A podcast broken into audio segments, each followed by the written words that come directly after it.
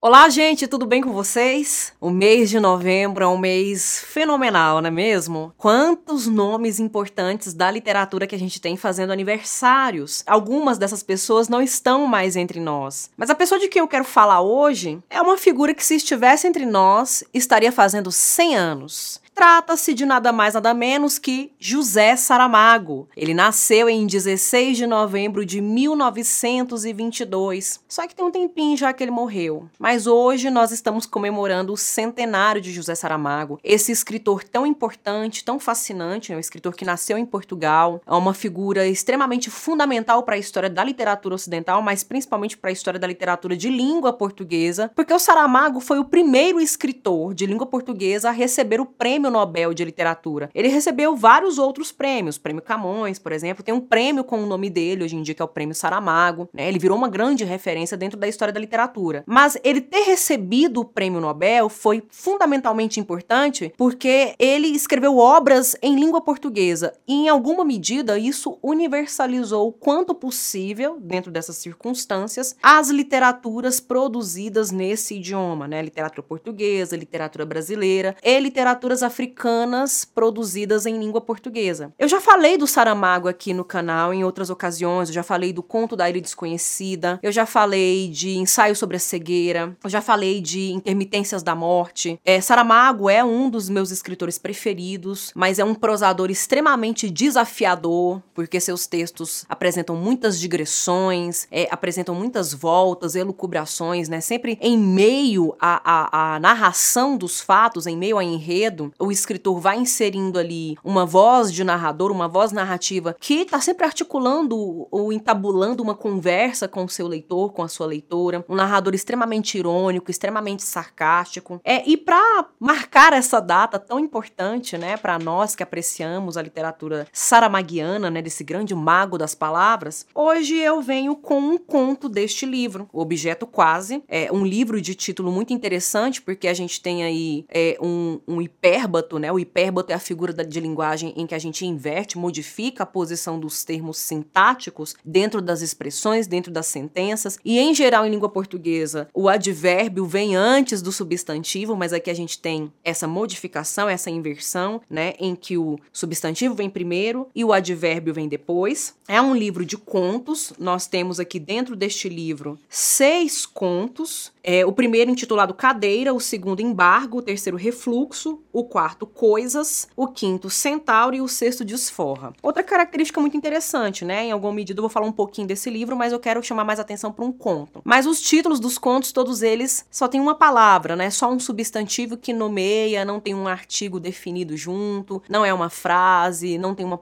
um sinal de pontuação, é apenas o substantivo, a palavra, o substantivo concreto e pronto. O conto que eu quero enfatizar é o conto que abre o livro, cadeira, é, justamente por, su, por seu caráter antecipatório em relação à obra do Saramago. O Saramago recebeu o prêmio Nobel em 1998. É, isso porque a produção literária, a produção escrita dele, é, no, na década de 80, na década de 1980, foi muito vasta. Ele produziu alguns dos seus melhores romances, algumas das suas melhores novelas. É, e nesse período é que ele articula mesmo uma prosa mais madura, mais engajada e com mais marcas estilísticas que são para um leitor ou leitora de Saramago facilmente reconhecíveis. A partir do momento que você lê uma obra do Saramago, você vai ler a segunda, você meio que já desconfia. Mesmo que você não vai saber a identificação na princípio, mas você já desconfia que possa ser o Saramago, porque existe um, um modo de, de narrar, né, e de construir a linguagem, né, recursos estilísticos, figuras de linguagem como ironia, é, um certo sarcasmo, né, e,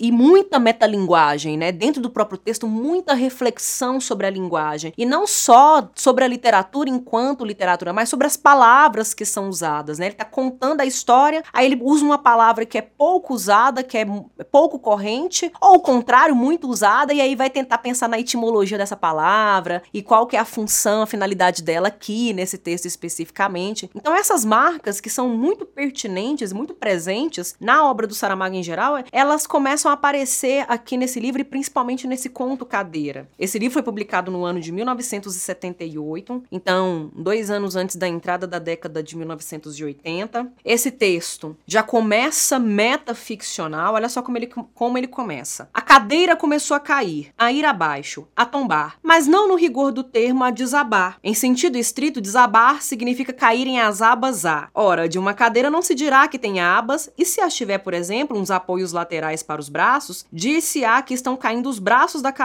e não que desabam. Olha que coisa interessante, ele começa, ele começa o conto falando sobre essa cadeira que cai, é a queda da cadeira. Então, a gente tem um narrador, extrema, um narrador metalinguístico e extremamente irônico, que vai narrando, que vai relatando com detalhes, com digressões, com elucubrações, a queda de uma cadeira. É, e nessa cadeira sentou-se um velho. Essa cadeira, na verdade, ela caiu porque ela tá toda deteriorada, né? Pela ação de, de um caruncho, pela ação de um animal que ele chama dentro do texto de coleóptero. Esse animalzinho entra na madeira, é uma cadeira feita de mogno. Tá, tá vendo como é que ele vai, ele vai trazendo esses detalhes dentro da obra, dentro do conto. Ele vai trazendo essas informações que aparentemente seriam desnecessárias, mas elas são a grande sacada do texto, elas dão um grande caráter irônico do texto, porque ele fica parando para dar detalhes técnicos sobre a, a, a, ruína, o processo de arruinamento da cadeira, né? Uma cadeira de mogno, não é uma cadeira de ébano, né? De uma madeira muito resistente, quase que inabalável contra esses pequenos insetos, esses pequenos animaizinhos. Mas uma madeira de mogno, que é uma madeira mais apropriada para casa, porque é mais leve, para móveis de grande monta, de grande importância, para figuras importantes. E aí esse bichinho ficou lá dentro, roendo uma perna da cadeira, até ela ficar completamente oca por dentro. E aí um dia qualquer esse senhor, esse homem velho, esse idoso senta na cadeira, vai se mexer na cadeira e o peso fica desequilibrado, mal distribuído. A cadeira vem, pá, desaba e ele cai junto. O que é curioso aqui é que essa queda, esse senhor, esse velho que sentou na cadeira, é Antônio Salazar, um dos piores ditadores que a Europa enfrentou no século XX. Foi um ditador de Portugal, extremamente autoritário, totalitário, tirânico, simpatizante e praticante de ideias e de medidas nazifascistas, uma figura hedionda e monstruosa. E essa queda foi a responsável, ele sofreu esse acidente mesmo, ele bate a cabeça e depois de bater a cabeça ele vem a óbito, ele morre. Essa queda foi que provocou a morte do Salazar. Então o que é interessante nesse conto? A gente tem no conto é uma queda que a gente poderia dizer que ela é literal, mas ela também é simbólica, ela é metafórica, porque não é só a queda da cadeira, mas é a queda do homem sentado na cadeira, do velho sentado na cadeira, que numa, numa perspectiva macro significa a queda do salazarismo, a derrubada do poder de Salazar, do regime salazarista que se havia se instaurado em Portugal é, durante quase que 60 anos, né? Foi muito tempo, 50, 60 anos, a vida inteira de muitas pessoas, né? Muitas pessoas chegaram a morrer sem ver Portugal respirar novamente uma democracia, Portugal voltar a ser um país republicano, né? O que é muito triste. É, então, em alguma medida, é, esse, esse animal, esse coleóptero, é, dentro do texto, ele é alçado à posição de herói nacional. E aí esse é o grande, a grande sacada irônica do texto. E o, o texto ele é todo atravessado por um tom humorístico, por um tom cômico, justamente por ele contar de um episódio aparentemente banal, mas com uma certa seriedade, porque vira era um episódio banal que vira um episódio decisivo para a mudança de um país inteiro, de um povo inteiro, provocado por algo mais banal ainda, que são esses pequenos insetinhos que corroem e destroem nossas coisas, né? Bichinho que rói livro, bichinho que rói papel, bichinho que rói é, é, pano, tecido, roupa e por aí vai. É, é, é esse, é, essa é a grande sacada, porque ele fica oscilando entre o que é realmente importante, de grande significância e relevância, motivado por coisas relativamente pequenas. E tudo isso marcado por um certo barroquismo linguístico, porque a linguagem de Saramago, ela vai ganhando contornos, ele, ele flerta mais com um certo barroco, com uma certa erudição, com um certo até rebuscamento, o que pesa ainda mais o caráter irônico, sarcástico e até metalinguístico do seu texto, porque às vezes ele usa certas palavras e aí ele começa a refletir sobre sobre o sentido das palavras. Olha só esse trecho. Mas verdade é que desabam chuvadas. Digo também, ou lembro já, para que não aconteça cair em minhas próprias armadilhas. Assim se desabam bátegas, que é apenas modo diferente de dizer o mesmo. Não poderiam, afinal, desabar cadeiras, mesmo abas não tendo? Aí é muito interessante ele usar essa palavra bátegas, né? Porque bátegas também significa chuvarada, significa pancada de chuva. Ele repete a afirmação que ele está fazendo, usando outro termo, só para poder tecer considerações sobre esse termo e até de certo modo explorar um vocabulário mais requintado, mais vasto, de mais amplitude. É como se num texto desse é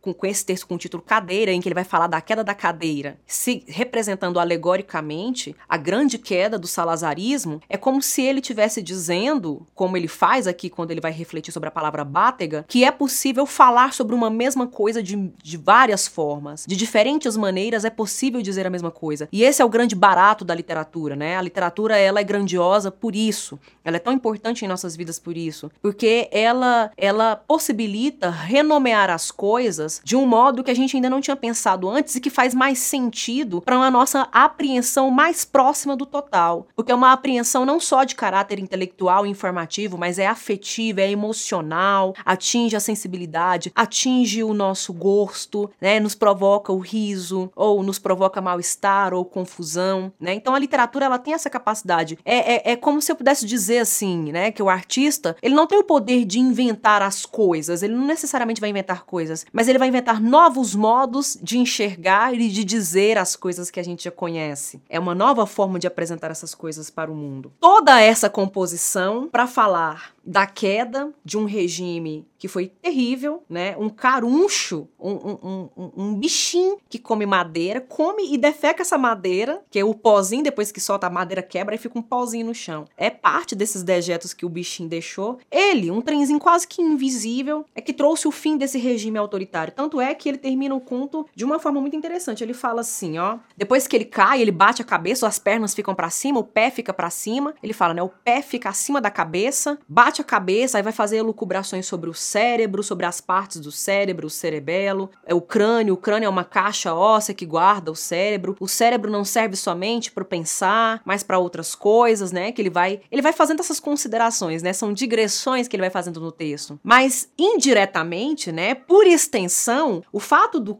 coleóptero ter ruído a parte interior da perna da cadeira e ter feito o velho que senta na cadeira cair, bater na cabeça no chão, a cabeça bate quica, né? ela levanta e bate de novo. Onde bate gera um, uma espécie de traumatismo craniano que depois gerou né, um, um, um coágulo do sangue, inchou e provocou a morte do indivíduo aqui, né, do Salazar é, simbolicamente, é como se ele dissesse que esse coleóptero que roeu, que devorou o interior da cadeira, também por extensão, devorou o interior da cabeça, do pensamento, do cérebro desse sujeito tirânico que já deveria ter sido eliminado e abrir espaço para a democracia. Olha só o que, que, ele fala. Uma passagem carinhosa de pente poderia compor tudo nessa superfície que vemos, né? No cabelo, o cabelo que ficou bagunçado e levantou um galo. Mas seria inútil. Sobre outra superfície, a do córtice, acumula-se o sangue derramado pelos vasos que a pancada seccionou naquele ponto preciso da queda. É o hematoma. É lá que neste momento se encontra o anóbio que é como ele chama, né? Ele pega nomes científicos e também nomes de personagens para atribuir ao coleóptero. É lá que neste momento se encontra o Anobium preparado para o segundo turno. Buck Jones limpou o revólver e mete novas balas no tambor. Já aí vem buscar o velho. Aquele raspar de unhas, aquele choro é das hienas. Não há ninguém que não saiba. Vamos até a janela. Que me diz a este mês de setembro? Há muito tempo que não tínhamos um tempo assim. Novos tempos chegando, né? O conto, na verdade, ele gira em torno desses três personagens. Tem esse narrador, que é uma figura central, que tá sempre conversando com o leitor, com nós, leitores, leitoras, mas tem esses três três personagens, né? O velho, que senta na cadeira, a cadeira também funciona como uma espécie de atora dentro da. Né, atua dentro do texto, e o coleóptero, que é alçado à posição de herói nacional por ter libertado Portugal e ter libertado os portugueses do regime salazarista. É, mas estas figuras são as personagens dentro da obra é, que conduzem toda essa. Em torno delas giram, né? Há essa estabelecida essa relação de do fim fatídico de algo muito grande. O fim pequeno de algo banal e cotidiano se torna, metaforicamente, o fim fatídico e grande de algo muito importante. E aí, só mais uma coisa que eu queria falar sobre esse texto é, e deixar aí para vocês a, a, essa indicação de leitura, até pra gente comemorar o aniversário de, de Saramago em grande estilo, né? Esse indivíduo, esse sujeito, esse artista que leu tão bem as suas belas letras portuguesas, né? Nesse texto ele faz referências a nomes muito importantes da, da história da literatura, da história do cinema, por exemplo, né? Ele fala de Camões, é, num parágrafo ele faz citação de um soneto famoso do Camões, em que ele, em que ele diz assim: Já de perfeita se apelidaria a cadeira que está a cair, porém mudam-se os tempos, mudam-se vontades e qualidades, né? É uma referência a um famoso soneto do, do Camões, porque ele usa esse cenário, né? Esse acontecimento do coleóptero que rói a cadeira e derruba o velho, a cadeira tomba, cai, o velho cai, ele morre, para falar do desconcerto do mundo, um dos temas temas mais caros, mais importantes do classicismo renascentista camoniano e depois do barroco. Não é à toa que há essas recorrências a certo barroquismo, não só linguisticamente falando, né, mas na composição das ideias dentro do texto. Porque parece muito azar né? Um, um, um, indivíduo, um sujeito viveu, se tornou idoso, sempre bem, com os melhores móveis, tudo do bom e do melhor, né? A custa de muita roubalheira, o cara acumulou grana, matou um monte de gente de fome, matou um monte de gente de perseguição e, e repressão. Aí tem lá os móveis de madeira de lei, tudo do mais fino, do mais nobre. A cadeira de mogno é a grande vilã, é a armadilha na qual ele senta, cai e leva ele à morte. É muito azar. Uma coisa tão pequena, derrubar algo que, mesmo que maléfico, foi tão grande dentro da história, dentro da vida de tantas pessoas. E além disso, há um outro detalhe também fundamental que esse texto merece de atenção, que é um certo tom cinematográfico. Esse conto aqui é extremamente visual. Primeiro porque na verdade ele faz muitas referências a personagens de cinema. Ele faz referência a Chaplin, ele faz referência a filmes faroeste, né, quando ele ele começa a colocar nomes no caruncho, ele começa a colocar nomes nesse animalzinho e os nomes são nomes de personagens de filmes do Velho Oeste. São os, os grandes pistoleiros que sacam a arma e atiram, né, matam o seu a, a, é, antagonista, o seu adversário, que é o que o coleóptero faz. Mas também pela composição das cenas, né? Em alguns momentos há uma velocidade maior, em outros momentos há uma desaceleração, há a presença de certos flashbacks, porque o texto ele começa como as epopeias começam, né? Em média res, que é no meio das coisas. O texto começa com a cadeira já caindo. E aí depois ele vai por meio das digressões contando desde que a cadeira foi fabricada, com que intenção ela foi fabricada depois vendida, de onde veio o coleóptero, como ele entrou na madeira, como ele ficou anos e anos desgastando a madeira até chegar naquele dia da queda da cadeira de novo, que é onde ele começa o texto. Então é algo realmente muito, muito instigante. Saramago é um dos melhores escritores que o século XX produziu mesmo. É o cara que veio do nada praticamente, né? Classe trabalhadora, alfabetizado tardiamente de uma família muito simples, muito pobre, teve profissões muito braçais, muito penosas no sentido mesmo de não oferecer para ele tempo de fruição depois. Ele foi comprar o primeiro livro dele com mais de 20 anos de idade, o primeiro livro que ele vai comprar para ele ler, que ele vai adquirir. E de repente se torna essa coisa grandiosa, maravilhosa que, que a gente também pode, em alguma medida, alçar como herói nacional. Eu espero que vocês gostem da indicação desse conto, sobretudo da indicação desse livro também, e principalmente da indicação desse escritor. Leiam José Saramago. É uma bela maneira da gente mantê-lo vivo entre nós, porque ele possa chegar aos 200, aos 300, 400 anos, ainda presente em nossa cultura com obras tão pertinentes e tão atuais, mesmo quando falam do passado de uma outra nação. Eu agradeço a atenção de vocês. Eu vou ficando por aqui. Um feliz aniversário para Saramago, celebrando a parte de sua leitura. Beijos.